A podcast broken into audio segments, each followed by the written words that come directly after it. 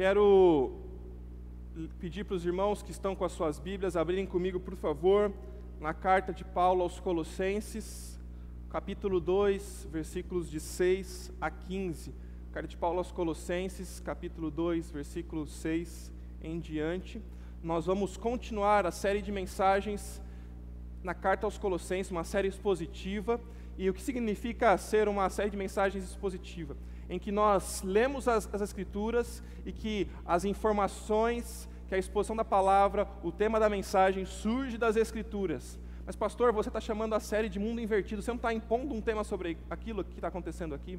Na verdade, nós damos um tema maior olhando para a carta, percebendo que Jesus é a solução para o nosso mundo invertido. E quando olhamos cada uma das semanas, nós vamos aprendendo lições. E hoje nós vamos falar sobre como precisamos nos dedicar exclusivamente ao Senhor Jesus, em um mundo que oferece tantas, tantas possibilidades.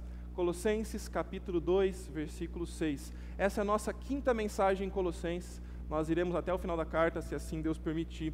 Colossenses 2,6 diz assim: E agora, assim como aceitaram Cristo Jesus como Senhor, continuem a segui-lo. Aprofundem nele suas raízes e sobre ele edifiquem sua vida. Então sua fé se fortalecerá na verdade que lhes foi ensinada, e vocês transbordarão de gratidão.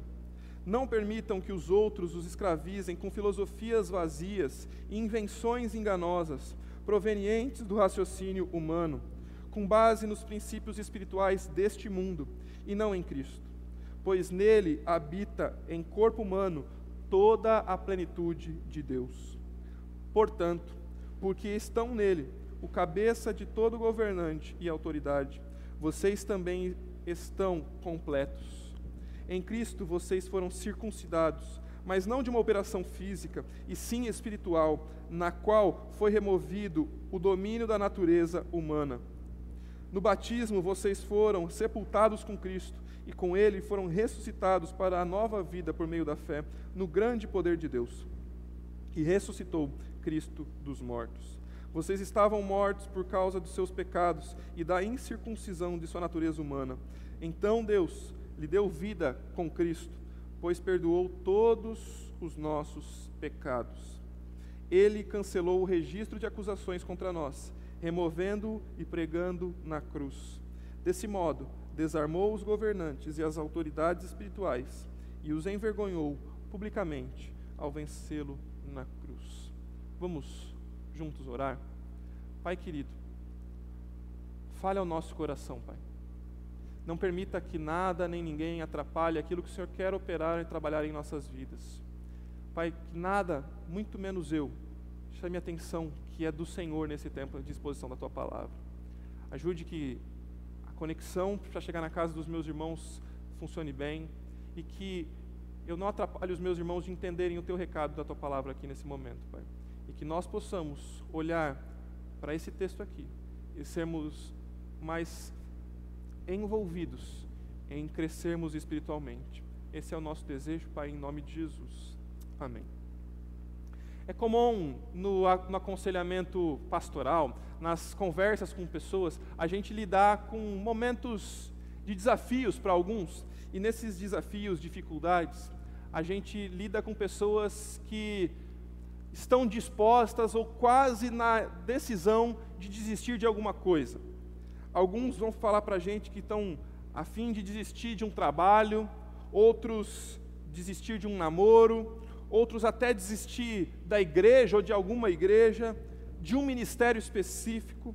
Às vezes a gente lida e isso tem me tornado mais comum depois que eu comecei a lidar com a igreja de um modo geral e não só com a juventude. Infelizmente, alguns até querem desistir da família e do casamento. Para enfrentar as adversidades da vida, todas essas, nós precisamos adquirir e nos habituar com uma prática, com uma é, qualidade que é indispensável. Essa é uma qualidade valorizada, inclusive, pela nossa sociedade, que é a perseverança. Sem perseverança, nós não atingiremos os nossos objetivos. E a perseverança nos ajuda para seguir no caminho que é que é o ideal e no caminho que nós traçamos para as nossas vidas. Pense na nossa vida agora como uma viagem. Uma viagem que você pega a estrada com o seu automóvel, por exemplo. Por que, que você, quando entra no automóvel, você chega aonde você planejou chegar? Por que, que você não entra numa estrada que te leva para um outro caminho? Por que, que diante de tantas opções que surgem na estrada, um, um, um posto para você é, fazer uma refeição, um restaurante bacana, uma outra cidade para você visitar, por que, que você continua na estrada? Porque você estabeleceu um alvo, porque você estabeleceu um objetivo, e aí você não vai perder o foco, caindo por caminhos de distração. Deixando então a comparação de lado, agora vamos voltar para a vida espiritual, para a jornada cristã. Algumas pessoas às vezes olham para a vida cristã como se fosse uma corrida de curto prazo, um tiro de 100 metros, como a gente vê nas Olimpíadas.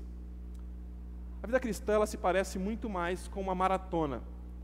Uma maratona que nós caminhamos todos os dias, que nós não podemos esmorecer e que nós precisamos continuamente caminhar nessa jornada. E o jeito de não desanimar na jornada é seguir em perseverança. Alguns dos elementos que aparecem na nossa caminhada de vida podem ser essas distrações, como na estrada. E o problema é que, diferente da estrada, quando a gente vai para um lugar, muitos dos cristãos, olhando para as distrações, olhando para as opções, começam a valorizar essas coisas e perdem o foco principal, que é glorificar a Deus, caminhar próximo do Senhor Jesus. Como que você pode perseverar na jornada? Você se sente meio desanimado na jornada às vezes? Como levar uma vida que não perde o vigor espiritual? Que você acredita que é necessário para desfrutar de uma vida cristã de vigor, de saúde, de profundidade? Bom, nós precisamos de Cristo Jesus.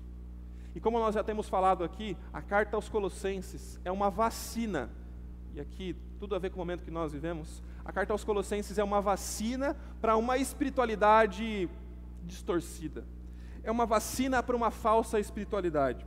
Isso porque aquela igreja vivia uma situação bastante específica, ou nem tanto assim, porque eu acho que se parece muito com o nosso tempo aqueles irmãos estavam sofrendo pressões da sociedade e de pessoas religiosas, tanto do cristianismo quanto do judaísmo, para que eles pudessem amar outras coisas além do que o Senhor Jesus. Lembre-se que eles não estavam querendo que as pessoas abandonassem Jesus. Não era um problema eles crerem em Jesus, mas eles queriam acrescentar coisas à fé. Não é diferente em nosso tempo.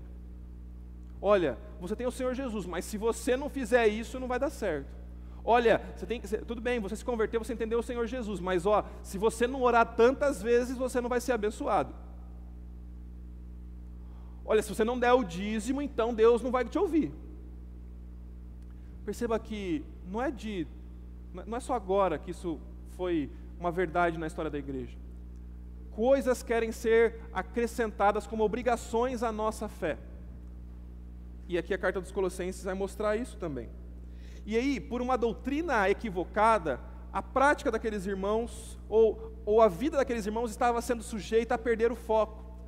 Como eu falei, perder a jornada correta, desistir, não perseverar. A gente viu aqui que eles haviam sido resgatados. É como se eles estivessem é, num mar, vamos dizer que eles estavam naufragados, e aí eles estavam num navio que se despedaçou, e aí aqueles tripulantes, que somos nós, em todo o mundo, estamos tentando nos agarrar a algo que nos segure de não nos afogar. A peça de um, de um do navio, e de repente a gente encontra uma boia, e a gente se agarra na boia, mas a gente está no meio do mar. E a gente vê que tem um bote salva-vidas e a gente vai para o bote salva-vidas e de repente tem bastante gente nesse bote tentando se salvar no meio do oceano. Não parece que vai durar muito tempo. Mas veio o navio, o grande navio da salvação. E nós, ao entrarmos nesse navio, nos sentimos seguros, mas com medo de nos afogarmos, a gente entra no navio extremamente seguro e começa a querer se agarrar à boia. A gente pega um bote inflável e coloca debaixo do braço, porque é o seguinte: olha, eu, eu, eu creio em Jesus, eu creio na fé, eu fui resgatado por esse navio, mas vai que. E eu começo a trazer mais coisas para a minha fé. Por desfocar, tentando trazer segurança para a fé, que não em Jesus, Paulo está escrevendo aos Colossenses aqui que só existe um foco. E que o, o jeito certo de perseverar não é se agarrar em mais coisas da fé, mas é se agarrar em Jesus, porque Cristo é suficiente. Ele é a nossa segurança. Os desafios da jornada cristã e as distrações, como a gente está falando aqui, têm como solução a perseverança, a continuidade, uma dedicação exclusiva. Agora, a gente precisa lembrar que essa dedicação exclusiva, ela só é possível para quem já entendeu quem é o Senhor Jesus. Logo no início do versículo 6 que a gente leu aqui, ele vai dizer: Assim como vocês aceitaram a Cristo, Jesus como o Senhor. Literalmente a ideia aqui é, portanto, agora como vocês receberam, se agarraram a Cristo. Essa mesma palavra também já tinha aparecido em João capítulo 1, um texto bastante famoso que você já deve ter lido, quando o Evangelho vai dizer assim: aqueles que receberam, deu-lhes o direito de serem chamados filhos de Deus. Ou seja, tanto em João quanto aqui em Colossenses, Paulo está falando e João estava falando com aqueles que já se agarraram ao Senhor Jesus, que estavam se naufragando na vida, que estavam à deriva por aí, mas se agarraram ao Senhor Jesus, ao navio da salvação. Então, estes que foram resgatados têm condições de viver exclusivamente para o Senhor. Estes e apenas estes. Será que você já se agarrou ao Senhor Jesus? Será que você tem certeza da sua salvação? Ou você está tentando se agarrar em outros elementos da religião, porque você pegou um pouco disso, um pouco daquilo, vai que assim eu me sinto mais confortável e mais seguro. Meu querido, você que está participando desse culto com a gente, saiba que a única coisa segura, o único lugar seguro para a sua salvação é nos braços do Senhor Jesus. Ele morreu e ressuscitou para que nós pudéssemos estar seguros. E aí, o apóstolo vai dizer que por estarem salvos, por estarem seguros, eles não eram mais escravos da mentalidade da sociedade. Ou como a gente está chamando aqui a nossa série de mensagens, nós não somos mais escravos de um mundo invertido. Eu e você não precisamos mais ceder aos caprichos, aos valores do mundo invertido. Ah, mas o que eu ouvi é tão bom, fez tão bem, me fez, me, me fez sentir bem. Será que esses valores correspondem àquilo que Jesus pensa sobre a sociedade, sobre aquilo que Jesus pensa sobre a vida? E a verdade é que muitos desses valores sobre a sociedade são invertidos, fazem bem ao coração, mas não correspondem à verdade. Sabe por que, que eles não precisavam mais estar escravos a essa mentalidade? Porque agora eles eram escravos do Senhor Jesus. Porque vocês se agarraram, aceitaram, receberam o Senhor Jesus, vocês então são escravos de Cristo. Escravos de Jesus, servos de Jesus. E aqui eu quero brevemente apontar três estratégias que nós precisamos para continuar perseverando, para continuar andando em Jesus, para continuar na nossa jornada, na nossa maratona da vida cristã. Nós precisamos então nos dedicar exclusivamente ao Senhor, e a primeira das frases que eu quero destacar para vocês aqui está no versículo 6 e 7, quando ele vai dizer que nós precisamos continuar seguindo a Jesus, precisamos continuar andando, seguindo ao Senhor Jesus. Na versão que nós lemos, o texto vai dizer que nós precisamos continuar a segui-lo. E uma versão um pouco mais antiga vai dizer que devemos andar em Cristo. Aqui a expressão não é, é que, que literalmente é andar em Jesus, não é simplesmente a gente dar um passo atrás do outro, como se a gente tivesse é, simplesmente caminhando por um caminho na sequência do que Jesus fez.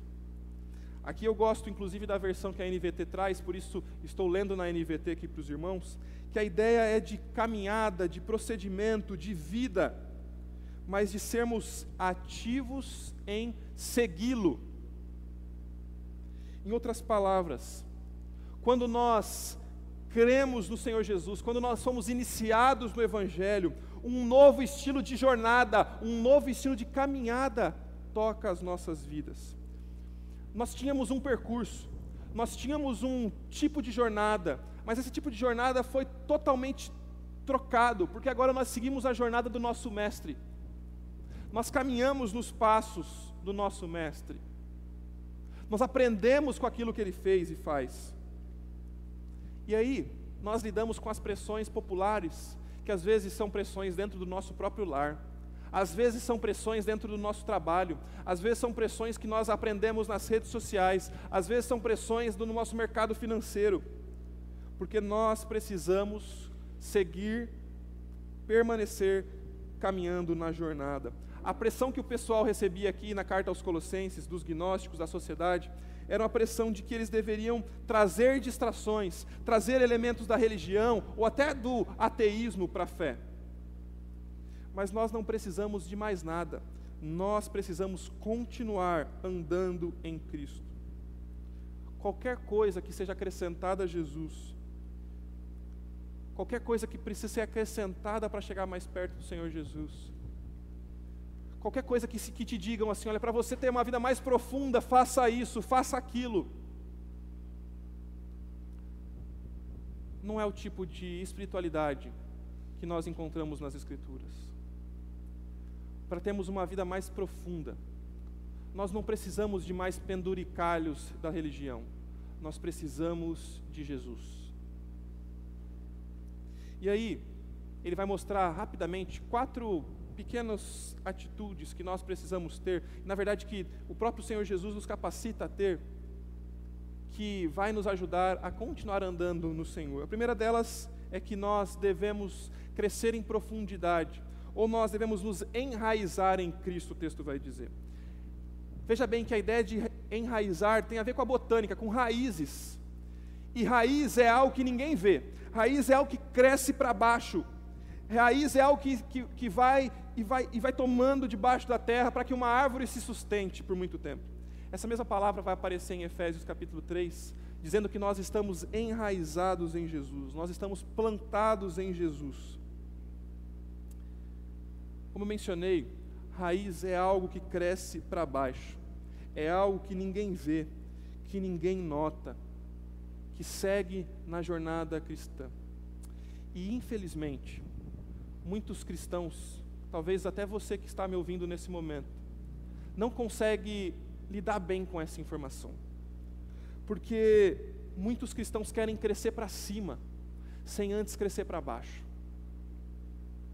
Muitos cristãos querem viver características da vida cristã, sem os fundamentos da vida cristã. E a verdade é que isso é impossível. Eu costumo pensar que quem nós somos diante de Deus, quando ninguém está vendo, é quem nós realmente somos diante de Deus. Às vezes nós avaliamos pessoas como pessoas espirituais. Nós olhamos irmãos que estão servindo em alguns ministérios,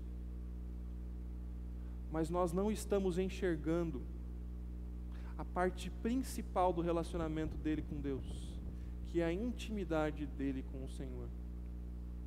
Às vezes nós valorizamos pastores, valorizamos pregadores, e num tempo que a gente pode assistir muitos pregadores, nós valorizamos a performance, sem saber onde estão plantadas as raízes.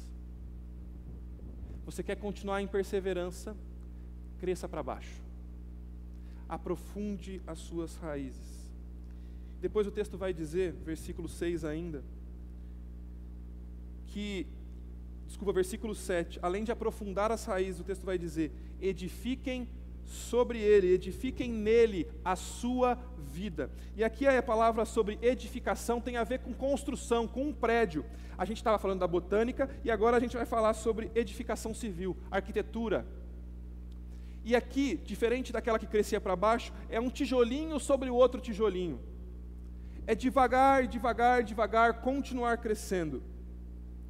É como um bebê. E eu estou com um bebê lá em casa já há 10 meses, completou essa semana.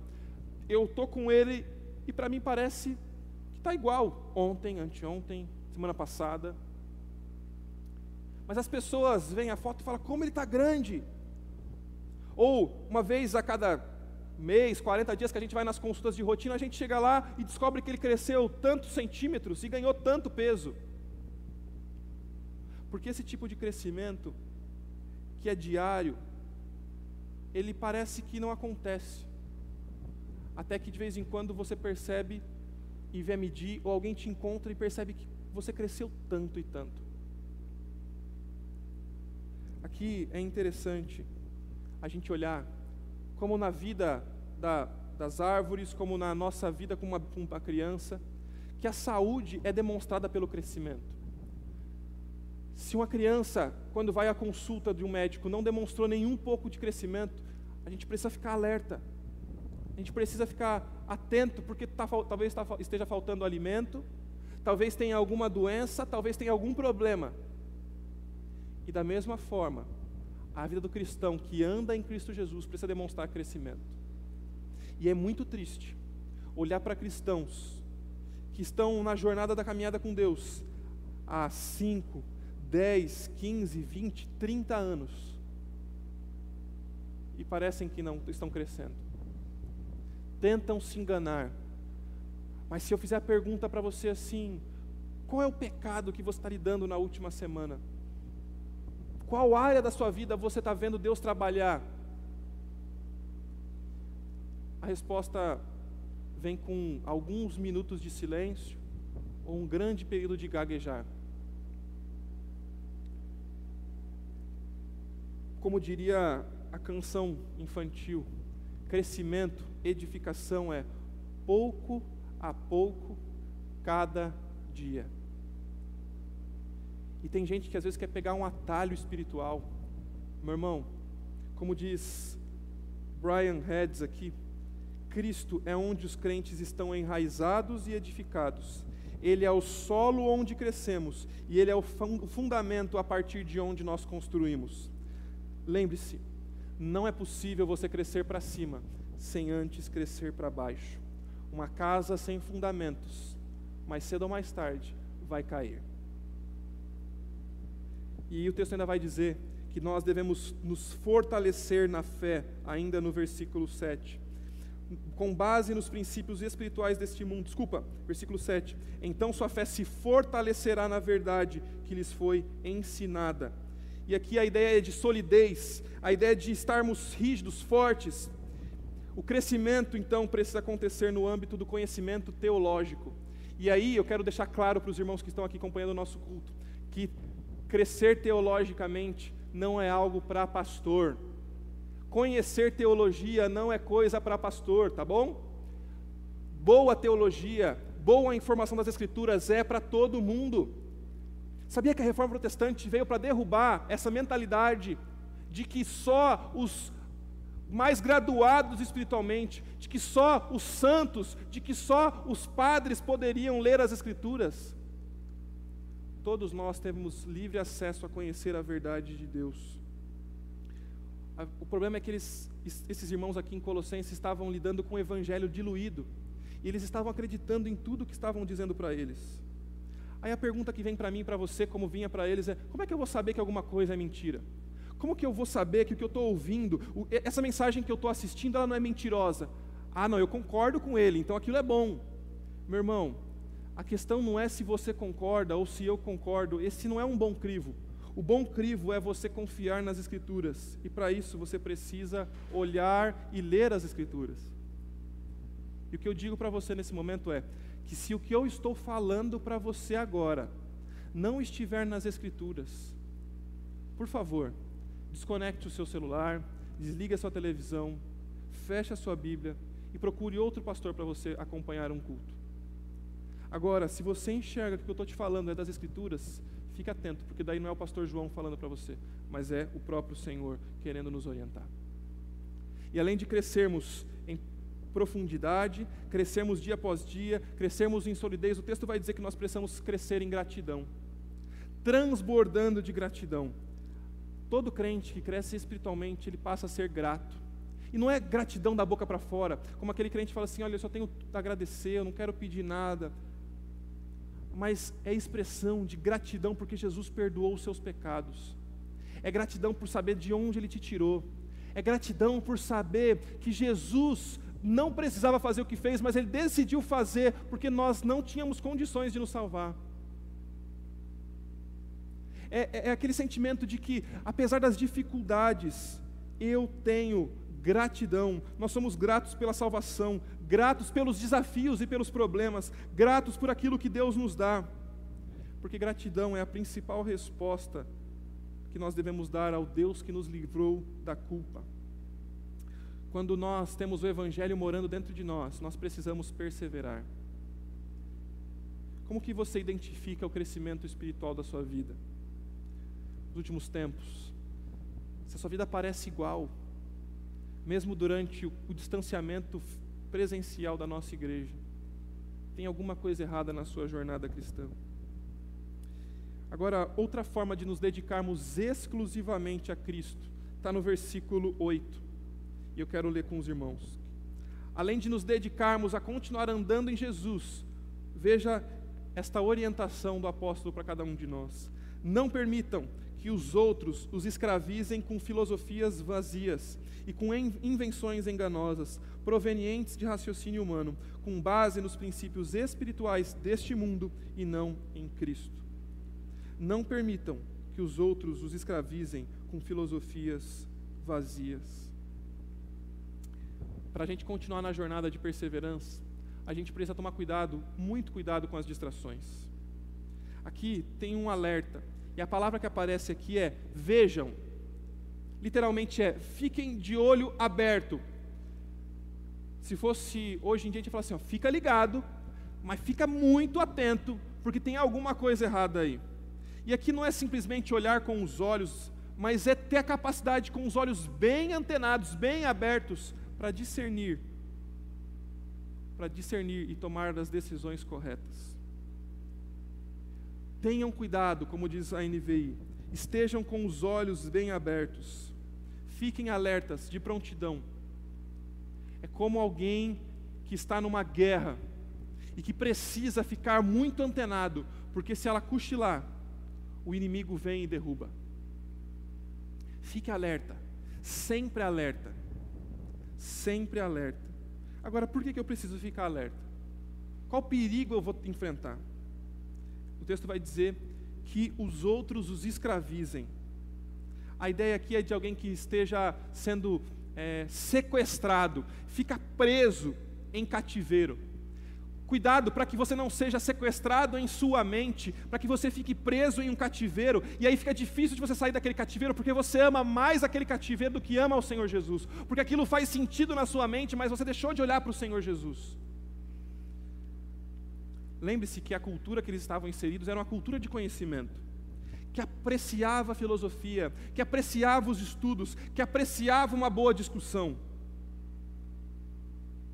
Mas como uma expressão diz, aquilo ali não passava de um verniz de conhecimento, de um verniz de piedade, porque se a gente conseguisse tirar uma lasquinha daquele conhecimento, por dentro ele era vazio, oco, porque ele não era um conhecimento de Jesus, é o que o texto vai dizer. Eles não se passavam de raciocínios humanos, tanto que as palavras que aparecem aqui são filosofias vazias invenções enganosas. Aqui é uma superficialidade, algo que quando a gente começa a descascar, não, não tem conteúdo. Mas o pior é que ele é tão bem maquiado, tão bem produzido, que ele seduz, ele engana. Nada contra a maquiagem, tá bom? Mas é como aquela moça, aquela senhora que está muito bem maquiada, mas depois no final do dia, quando tira, você não consegue mais identificar aquela pessoa. Um evangelho muito bem maquiado, quando ele tira o excesso, não se parece mais com o evangelho do Senhor Jesus. É com esse aqui que a gente tem que tomar cuidado. Perceba que o problema não é a filosofia, mas o problema é a má filosofia que conduz às enganações. Talvez a má filosofia que você está acostumado é aquilo que você aprendeu na faculdade, é a prática que você tem para o seu trabalho, talvez é a cultura que você ouviu da sua casa, dos seus pais, porque aquilo parece muito bonito, agradável, porque você sempre viveu desse jeito. Mas se aquilo não é mergulhado no Senhor Jesus, aquilo é filosofia vazia, enganosa. E sabe que o termo que aparece aqui para engano é algo que é sutil, que traz fascinação, que traz brilho aos nossos olhos. Agora, como é que a gente identifica se uma filosofia é vã, vazia? Primeiro, porque ela é proveniente de raciocínio humano, o texto vai dizer. Porque ela vem de raciocínio humano. Ela não tem fonte na, na, na, nas Escrituras. Quando você começa a citar, olha, eu, eu, eu, sou adepto dessa, dessa informação aqui, porque este homem citou, este homem citou. Espera aí, antes de este homem citar, antes de esse outro homem citar, será que esse é o tipo de coisa que o próprio Deus estabeleceu como regra de fé e prática, como aquilo que nós devemos crer e pensar sobre a vida? A ideia de raciocínio humano são discursos que são passados de pessoa para pessoa, de homem a homem, por tradição. E aqui eu não estou batendo na tradição, mas veja e tenha bastante cuidado com a ideia de termos tradicionais. Nós somos de uma cultura cristã tradicional e eu amo isso. Mas tem uma frase que me impacta muito, que foi dita há um tempo atrás, que diz assim: que a tradição é a fé viva dos que já morreram, e o tradicionalismo é a fé morta do que, dos que estão vivos. A, a, tradição é a fé viva dos que já morreram, mas o tradicionalismo é a fé morta dos que estão vivos. Aqui havia um esforço para deixar os colossenses onde eles estavam e continuarem amando as outras opções que apareciam. Eles queriam impor uma tradição sobre aqueles cristãos. E muitas vezes nós caímos, cedemos e até criamos tradições que não são coisas que correspondem à fé em Cristo Jesus. Nós precisamos olhar para a tradição e ela tem o seu valor. Não estou aqui derrubando isso, muito pelo contrário, nós somos frutos de uma tradição. Eu sou fruto de pessoas que amam a Jesus há tanto tempo, de uma doutrina que veio dos apóstolos e foi comunicando para cada uma das pessoas. Isso é uma boa tradição. Piedade que foi conduzida de pessoa para pessoa. A Bíblia que chegou até nós, que veio conduzida de pessoa a pessoa. Agora, faça isso faça aquilo, ser cristão é obedecer isso, é ter essa prática. Aí a gente pergunta, por quê? Se a resposta do porquê não foi algo que a gente viu nas Escrituras, muito provavelmente isso se trata de uma tradição ou de um tradicionalismo. E o texto ainda vai dizer que o problema das filosofias vazias é que elas estão baseadas nos princípios deste mundo. Eram práticas daqueles mestres que se tornaram regras e essas regras viraram regras para os seguidores. Se tem um povo que aprendeu a obedecer regra, eram os fariseus. E nos discursos deles com Jesus, eles falavam: Eu obedeci isso, aquilo, aquilo outro. E Jesus poucas vezes vai confrontar e falar: Vocês não fizeram isso, não, é mentira. Mas Jesus vai dizer que essas regras, elas eram vazias se faltava a raiz do relacionamento com o Pai Celestial passam a ser regras humanas, regras deste mundo, que, por último, não estão fundamentadas em Cristo, ou não são segundo o Cristo. E por não ser segundo Cristo, elas estavam ou adicionando ou subtraindo coisas à fé. Aqui nós precisamos de uma reflexão. Por que, que você faz o que você faz?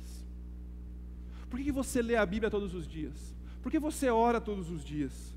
Por que, que você está conectado nesse culto agora? Por que, que você oferta seu dinheiro a Deus?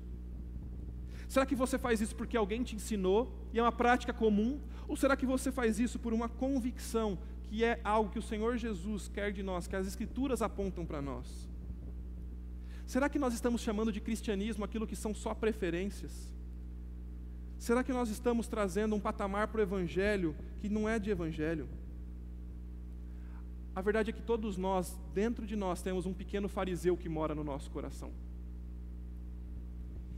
E é mais difícil ensinar a liberdade cristã do que estabelecer regras. E aí a gente impõe regras, às vezes até para nós, e a gente avalia a nossa fé pelas regras que a gente criou.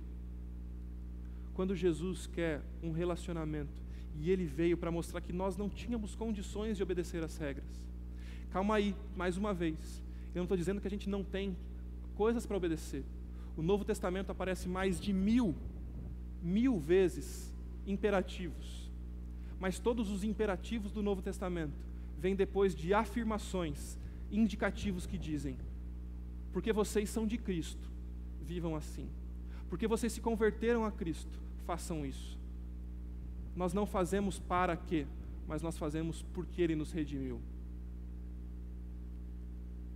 Se na sua fé a gente precisar, é, tudo que você pratica, a gente precisar espremer, as práticas que você decidiu fazer, a gente precisar espremer, e se depois a gente espremer tudo isso, se aquilo que você sente que te faz bem, se aquilo que parece que foi muito bem falado por alguém, aquilo que você concorda que os mestres disseram, os seus pastores da antiguidade disseram, outras pessoas que você assistiu na internet disse, se aquilo que você espremer, espremer, espremer e não fluir Jesus dali, aquilo é vã filosofia. E meu irmão, segundo as escrituras, nós devemos descartar isso. Filtre, filtre as informações que você tem. Como que a nossa igreja vai ser mais parecida com o Senhor Jesus? Quando nós estivermos mais próximos dEle, mais apaixonados por Ele. Muito daquilo que nos engana não são heresias descaradas, mas são informações que parecem bonitas, que sutilmente entram nos nossos pensamentos, que sutilmente entram nos nossos corações. E como um pequeno vírus, que acaba com toda a humanidade. As vãs sutilezas atrapalham a nossa fé e nos atrapalham de perseverar. Por fim, o texto vai dizer que o jeito de nós continuarmos na caminhada é a gente crescer em, em, em fé para baixo, fortalecimento para cima, é a gente se desvincular daquilo que nos engana e, por fim, nos concentrarmos em Jesus, nos concentrarmos na obra do Senhor Jesus. Pois nele habita em corpo humano toda a plenitude de Deus. Portanto, porque estão nele de cabeça todo governante e autoridade, vocês estão completos. Vocês foram circuncidados, mas não uma operação física. Vocês são removidos da natureza humana. No batismo, vocês foram sepultados com Cristo, e com Ele vocês foram ressuscitados para a nova vida, por meio da fé no grande poder de Deus, que ressuscitou Cristo dos mortos. Vocês estavam mortos por causa dos seus pecados e da incircuncisão da sua natureza humana. Então Deus lhe deu vida com Cristo, pois perdoou todos os nossos pecados. Ele cancelou o registro de acusações contra nós, removendo e pregando na cruz. Desse modo, desarmou os governantes e as autoridades e os envergonhou publicamente ao vencê-los na cruz. O texto vai dizer, primeiro, que nós somos completos em Cristo nós somos completos, porque nele habita toda a plenitude, e porque nós estamos nele, nós também estamos completos. Nós também estamos completos. A pergunta é: por que, que nós precisamos seguir as filosofias humanas, se é Jesus que sacia a nossa sede? Por que, que nós precisamos beber água de outras fontes, se temos em Jesus o rio de água viva.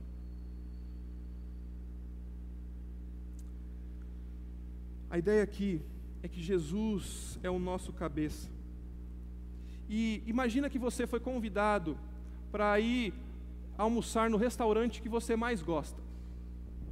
E vai ser um festival, um rodízio, e você pode comer tudo o que você quiser. Você come como se não houvesse amanhã tudo que você tinha direito. E ao sair do restaurante, tem um carrinho de cachorro quente na frente do restaurante.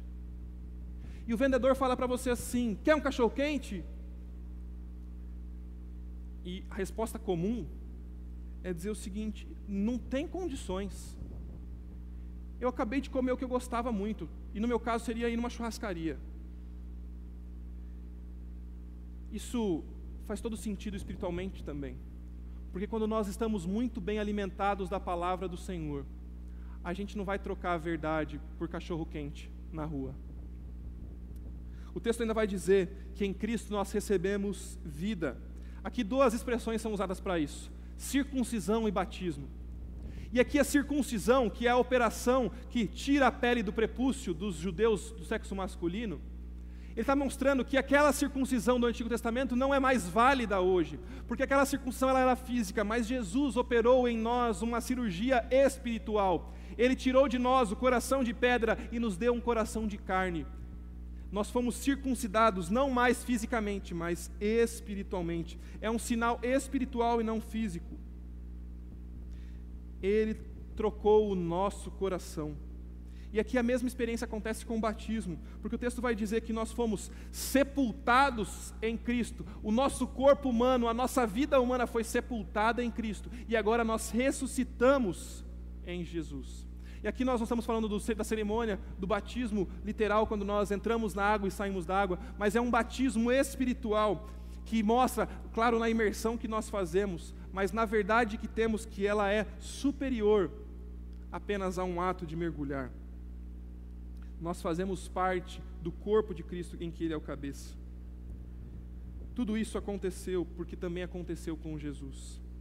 O texto ainda vai dizer que nós recebemos perdão recebemos perdão. Olha comigo, por favor, a continuidade aqui no versículo 13.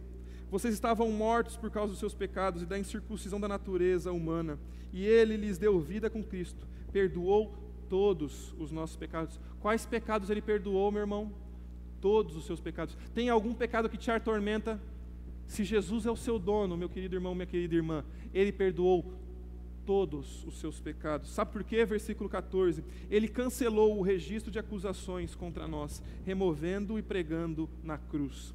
O que está dizendo aqui no texto é que existia uma nota promissória, existia um boleto que dizia lá todas as nossas dívidas, existia uma conta que nós precisávamos pagar ao Senhor do universo, e quando Jesus morreu, quando Jesus foi pregado na cruz, essa nota promissória foi rasgada, ele perdoou as nossas dívidas, ele perdoou o nosso pecado, e a minha pergunta para você é: Jesus já é o dono da sua vida, Jesus já rasgou a sua conta, e você já tem agora intimidade restaurada com Deus.